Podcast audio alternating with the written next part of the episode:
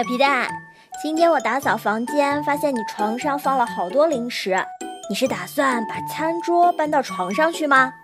我我觉得在床上玩玩具、吃东西可舒服啦。那你知道床上吃东西会发生多可怕的事情吗？不在床上吃东西，嗯，真好吃。琪琪坐在床上，一边看电视，一边抱着一大罐饼干，吃得津津有味。动画片真好看，饼干也好好吃。琪琪觉得太幸福了，一点儿都没注意到饼干渣掉了一地。妙妙看到琪琪这样，立刻劝阻：“琪琪，你这样不卫生啦，弄得到处都脏兮兮的，小心虫子咬你哦。”琪琪完全被电视节目吸引了，头也不回地对妙妙说：“我才不怕虫子。”晚上，琪琪正躺在床上呼呼大睡，却不知道一群小虫子被饼干的香味吸引，悄悄地爬上了他的床。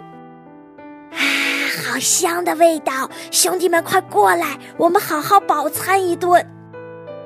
此时，琪琪正在甜美的梦乡里，丝毫没有察觉到他的床已经被小虫子占领了。呀，睡梦中的琪琪翻了个身，胳膊差点压到小虫子。愤怒的小虫子们张开嘴，狠狠地咬了琪琪。哎呀，好疼啊！琪琪大喊一声，妙妙急忙赶过来。琪琪，你怎么啦？琪琪哭着说：“哼，我也不知道，身上又痒又疼。”只见琪琪身上全是红点子，可怕极了。妙妙看了一眼琪琪的床，突然惊呼：“呀，是虫子！”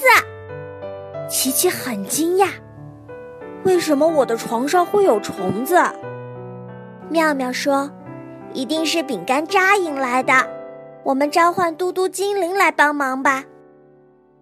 宝宝巴士嘟嘟嘟，小小魔法闪亮亮，琪琪和妙妙念动口诀，啊，神奇的宝宝巴士精灵嘟嘟被召唤了出来。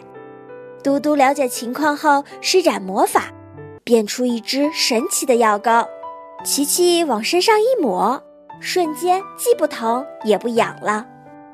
嘟嘟告诉琪琪，在床上吃东西是不卫生的行为，很容易招来小虫子，严重的话还会让人生病。琪琪知道错了，我现在就收拾干净，再也不在床上吃东西了。